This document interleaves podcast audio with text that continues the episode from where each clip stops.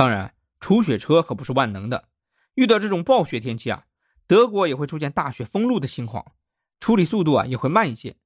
但根据德国的整套相关机制啊，对道路的处理有轻重缓急之分。首先确保高速和主干道的清理，足以尽量的降低影响。在菲森，有一次我在路边找地方停车，却看到道路两旁原先的划线车位上竖着牌子，貌似是不允许停车，而且啊，整条路上确实没有车辆停放。因为看不懂德语，只好求助路人。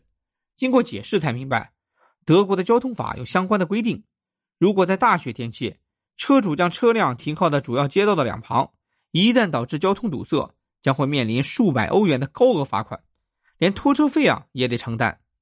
我吐吐舌头啊，赶紧另寻车位。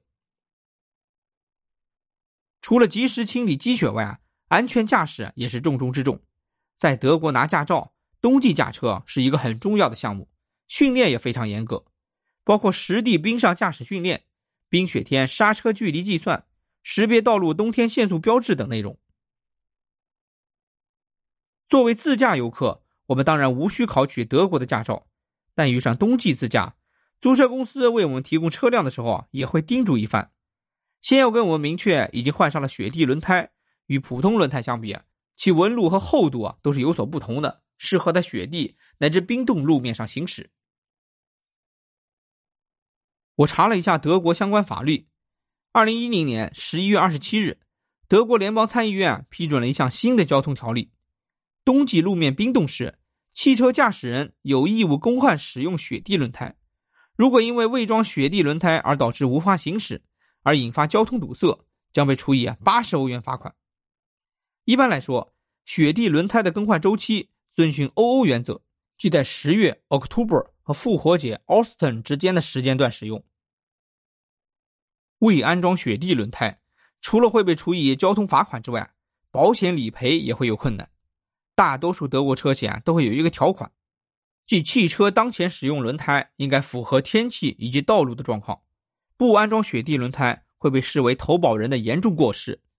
假如一个事故可以通过安装雪地轮胎来避免的话，保险公司啊就有理由减少赔偿。但假如装了雪地轮胎还是不可避免的，那保险公司啊就不能拒赔。此外，车上还有急救包、手电筒等工具。如果我们事先提出申请，那么租车公司还会提供一些急救药品。